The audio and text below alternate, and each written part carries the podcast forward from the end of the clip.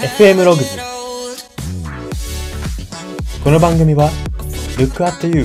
ログズの提供でお送りします。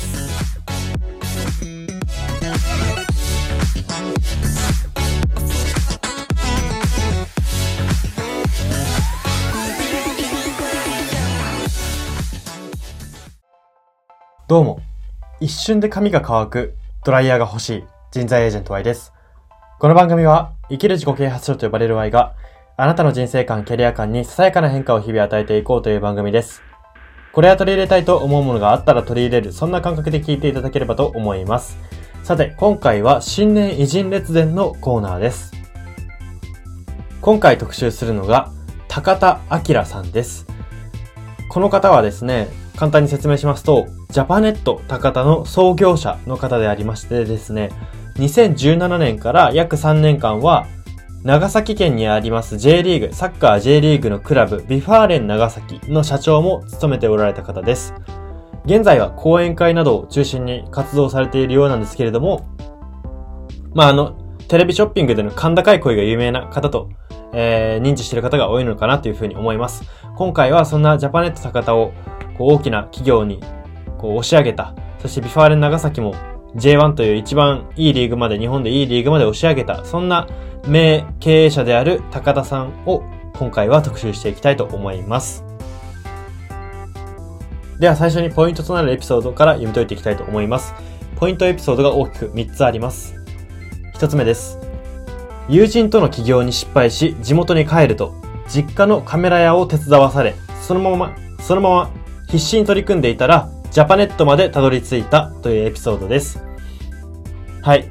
この高田さんはですね、大学卒業後に3年間会社勤めをするんですけれども、えー3年経った後に友人との起業を決意するんですね。これは友人に誘われたままにやったらしいんですけれども、翻訳の会社を立ち上げたらしいんですけれども、まあ、あえなくダメになったと。えー起業に失敗して地元に帰ることを決めるんですね。大学から大阪にいたので、地元は長崎なんですけれども、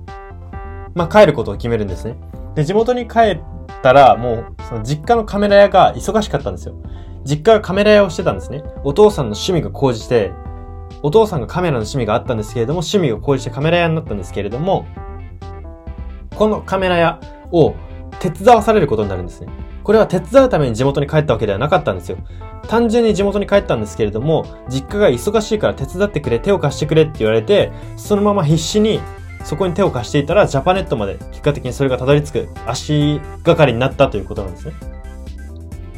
で、この高田さんが実家のカメラ屋に帰った時期っていうのがちょうどカメラが白黒からカラーへの移行期だったんですね、写真が。そこでもうすごく繁盛してたわけですよ。なったんで、こう目の前を必死にやるしかなくて、高田さんも、まあ、自分何しようかなとか考える暇もなく、もう家庭を手伝わされたということなんですね。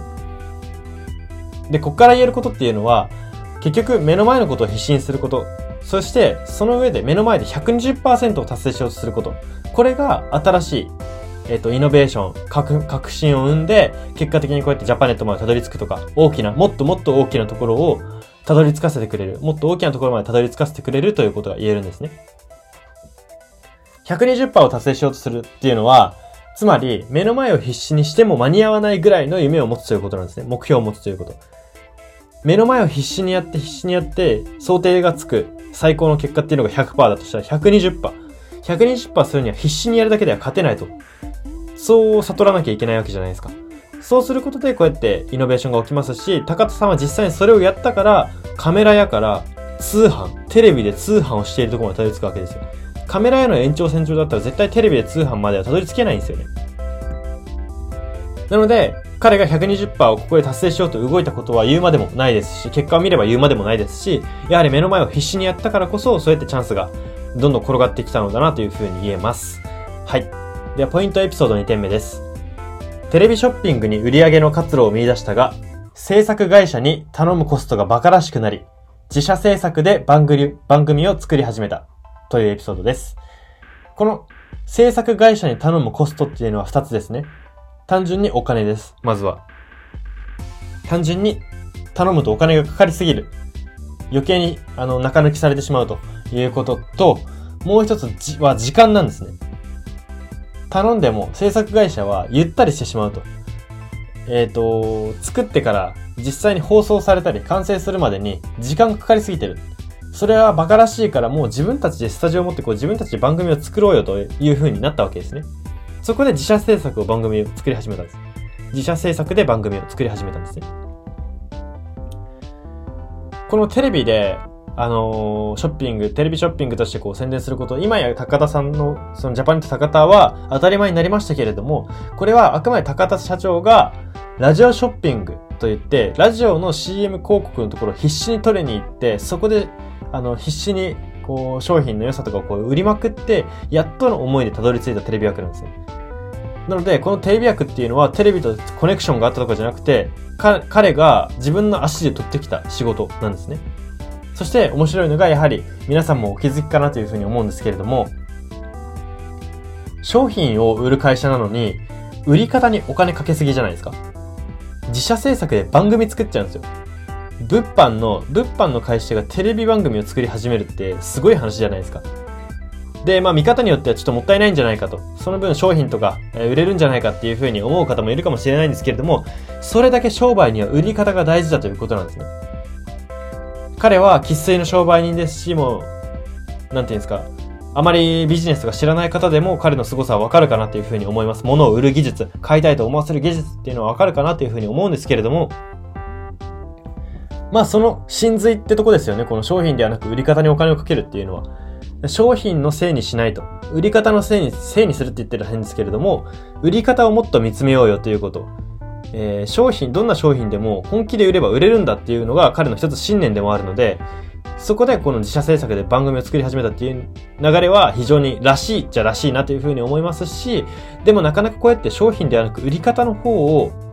あの、悪いんじゃないかとこう目を向けたり、売り方にお金かけたらいいんじゃないかっていう風に発想ができるのはなかなかいないんじゃないかなという風に思います。はい。では最後3点目です。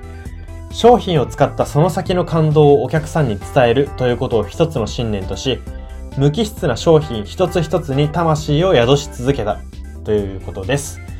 はい。彼のもう一つこの売り方の信念としては商品を使ったその先の感動をお客さんに伝えると。つまり、これどういうことかって言いますと、例えばテレビショッピングで商品を売るじゃないですか。じゃあ今日は消しゴム売りますって言ったとして、えー、この消しゴムの特徴を言っても意味がなくて、この消しゴムを使ったお客さんがどう感動するのか、それをお客、見たお客さんがイメージできるかってとこを大切にしてるということなんですね。高田社長がこの消しゴムすごいでしょって言ってこう喋っている、その姿を見て自分が感動する絵が顧客に浮かぶかっていうところ、そこを大切にする。自分これ使ったら感動できるかも。自分これ使ったらすごい生活が楽になるかもとかって本当に思わせなきゃいけない。だから商品自体は無機質じゃないですか。このポイントにも挙げましたけれども、商品自体っていうのはどんな商品も結局無機質なものではあるんですけれども、その一つ一つに魂を宿すんですね。感情のないものに感情を宿す。魂のないものに魂を宿すという、この意識で物を売る、商売をするっていうことが大切だということが、えっ、ー、と、彼の、えっ、ー、と、生き方、そして出している結果から読み取ることができます。またこれちょっと小ネタではあるんですけれども、彼は声が甲高いことが結構有名で、甲高い声でえー、商品を売るんですけれども、実際プライベートはそんなに高くないんですね。で、よくそのことについてたびたびインタビューで突っ込まれてるんですよ。あ、高田社長ってプライベートは声低いんですねって。なんですけれども、その度に彼が言ってるのが、声が甲高くなるのは本当にいい商品だと思って売ってるからと。この甲高い、えー、声でテンションで生き続けてたらもう私はダメになってますというふうに言ってるんですね。つまり、本当にその商品、この商品というこれが売りたいというよりかは、これいい商品だから教えたいっていう、その、一、消費者としての目線なんですよね。それは売れるなっていうふうに思いますよね。当たり前で、なんか結構よく聞く話だとは思うんですけれども、お客さん目線に立つということが誰よりもできている人ですし、結局彼っていうのはもうお客さん目線を通り越してお客さんなんですよね、一人。一ファンなんですよ。お客さん目線って言葉ってなんかいいですけれども、響きはいいですけれども、結局お客さんの横に立って何がいいか考えてみるって感じじゃないですか。でも、高田社長はもう自分がお客さんなんですよ。もう自分がお客さんぐらい没入してるんですよ、商品に。無機質な商品に没入してるんです。没入してるからその没入してる魂とか感情が乗るんですね、商品に。だから、よし、買おうってなるんです。だからこの高田社長の、えっと、発言だったりとか信念っていうのは、まあ、多少なりとも精神論的な部分はあるんですけれども、でも結局やっぱり魂を乗せることの大切さ、えー、それが、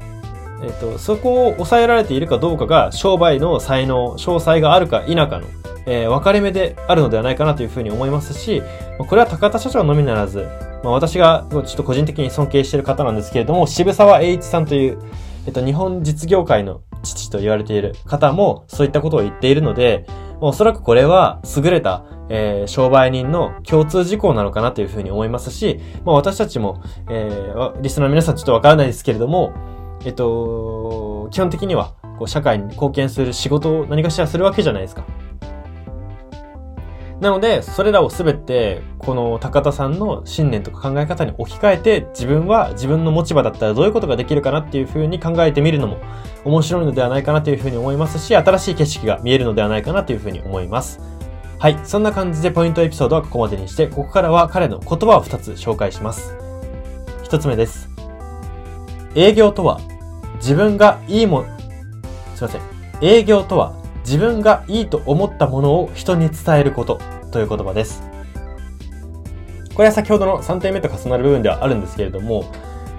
あくまで自分がいいと思ったものを人に伝えるっていう前提で営業をやりましょうということを彼は言っているんですね。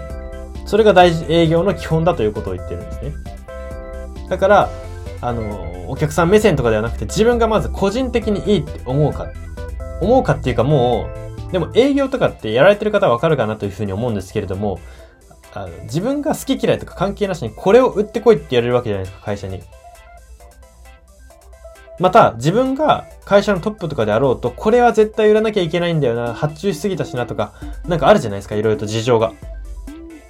いろいろと事情があるんで、なかなかその、じゃあ、それぞれ売りたいものを売ってきていいよっていうのは言えないじゃないですか。会社のメンバーにも。な中で、この自分がいいと思ったものを人に伝えること、難しいよって思うかもしれないんですけれども、結局好きになる力なんですよね。好きになる力って言ったらすごいなんか、えー、科学的というか、抽象的な言葉に聞こえますけれども、要はいいところを見つけましょうよということなんですね。どんなものにもいいところがあるじゃないですか。で、逆に悪いところでもいいんですよ。悪いところだったら裏を返せばいいことになるじゃないですか。私よく言うんですけれども、じゃあ例えば自分が人見知りで嫌だって思ってるっていう人がいたら、いやでもそれ繊細で人の心がわかるってことじゃんってこう返せるじゃないですか。えっとまあこれはほんの一例に過ぎないんですけれども、ネガティブでもポジティブでもいいんですけど、特徴があれば絶対いいことに転換できるんですよね。それを脳内にこう言い聞かせて、えっと、脳内に落とし込む。自分の脳内に腑に落とさせる。その、そこがいいっていうことを腑に落とさせるってことが大事なんですよ。なので、ここ、この言葉を見て私が個人的に思うのは、営業っていうのは真面目な人には向かないのかなっていうふうに思いますね。あの、いいって思わないから売れないじゃなくて、あの、無理やりにでも思う、この力。この、なんていうんですかね、こじつける力というか、え、なんか、自分の、えー、でもそんなに良くないんじゃないかなって気持ちをねじ伏せるような力を持ってる人が営業には向いてるのではないかなというふうに思います。では最後の言葉二つ目です。私は社外には売上目標を掲げてきませんでした。売上数字の目標から入ってしまうと、事業の本質を見失うと思ったからです。という言葉です。はい。彼はですね、社外、会社の外に売上目標という数字を掲げてなかったんですね。で、その後に言ってるのが、売上数字の目標から入ってしまうと、事業の本質を見失う。ということなんですね。じゃあ、事業の本質って何なんだって言ったら、お客さんの満足度なんですよ。彼はあくまでもその満足度に、もう固執するように満足度にこだわっているので、結局じゃあ、その、なんていうんですかね、極端な例えですけれども、じゃあ売上目標、じゃあいくらいくら今月稼ぎましょうっていうのを大々的に稼ぎますって周りに言ったら、お客様の満足度が悪くても、数字が取れてたら正義になりかねないじゃないですか。これを高田さんは恐れているんですね。数字の目標を持つことがいらないとは言ってないんですよ。いらないとは言ってないんだけれども、お客様の満足度が落ちてもいいという。落ちてもこれができたら正義ってものはないよと。お客様の満足度がまずできたら、じゃあ売り上げ目指そうかとか、じゃあ会社展開していこうか全国にとか、そういうことになるのであって、あくまでお客様の満足度のために働くべきだ、事業はあるべきだ、会社はあるべきだ、えっ、ー、と、商売はしていくべきなんだっていうことを強く持ってるんですね。はい。なので、彼は結構、こう、結構明るいキャラクターですし、気さくな雰囲気を持たれてますけれども、その奥にはしっかりとした信念が通っています、いらっしゃいますし、まあ、なんていうんですかね、さすがと言ったら失礼な話なのかもしれないんですけれども、まあ、さすが明治業、明実業家であるなという風な印象を私は個人的に今回まとめて受けました。はい。そんな感じで今回は終わりにしたいと思います。今回は新年偉人列伝のコーナーで、ジャパネット高田の創業者、高田明さんを特集しました。FM ログズ、今回の放送は以上になります。いかがだったでしょうか？はい。皆さんもジャパネット高田といったら甲高い声の人っていう印象は、まあ、少なくともそこぐらいまではあるんじゃないかなというふうに思うんですけれども、でもそれがすごいですよね。あの、私も本当にこれ、お世辞とか抜きにみな、皆さん知ってるんじゃないかなと思うんですけどって今言ったんですけど、それぐらい甲高い声で認知させる。甲高い声だったら女性とかでもいくらでもいるじゃないですか。あの甲高いおじさんっていう、こう、そこで覚えられるってすごくないですか？で、結局、それでジャパネット高田を見ちゃう人もいるわけじゃないですか。じゃあ、例えばテレビでジャパネット高田ってこう流れてきたら、あ、あの人出てくるかなとかって思って見るわけじゃないですか。で、そう考えると、やっぱり、商品ではなく売り方にお金をかけるって大事だなっていう風に思わされるんですよね。もちろん、彼は、狙って甲高い声ではなくて、自分がいいと思ってるから出してるんですけれども、これも売り方じゃないですか。毎回徹底して甲高い声だっていうのは一つ売り方であって、で、売り方で気になるからジャパネット高田っていうのは今まで耳に止まらなかったのが止まるようになって、止まられるから10人に1人ぐらいが買ってくれてっていう風に連鎖なんですよね。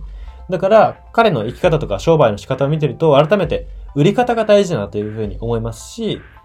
もう本当に商品は疑わず、売り方をどうするかってことを考えた方が、より事業とか、えー、商売とか仕事っていうのはうまくいくのかなというふうに思わされました。はい。そんな感じで今回は終わりにしたいと思います。ここまでのお相手は、Y でした。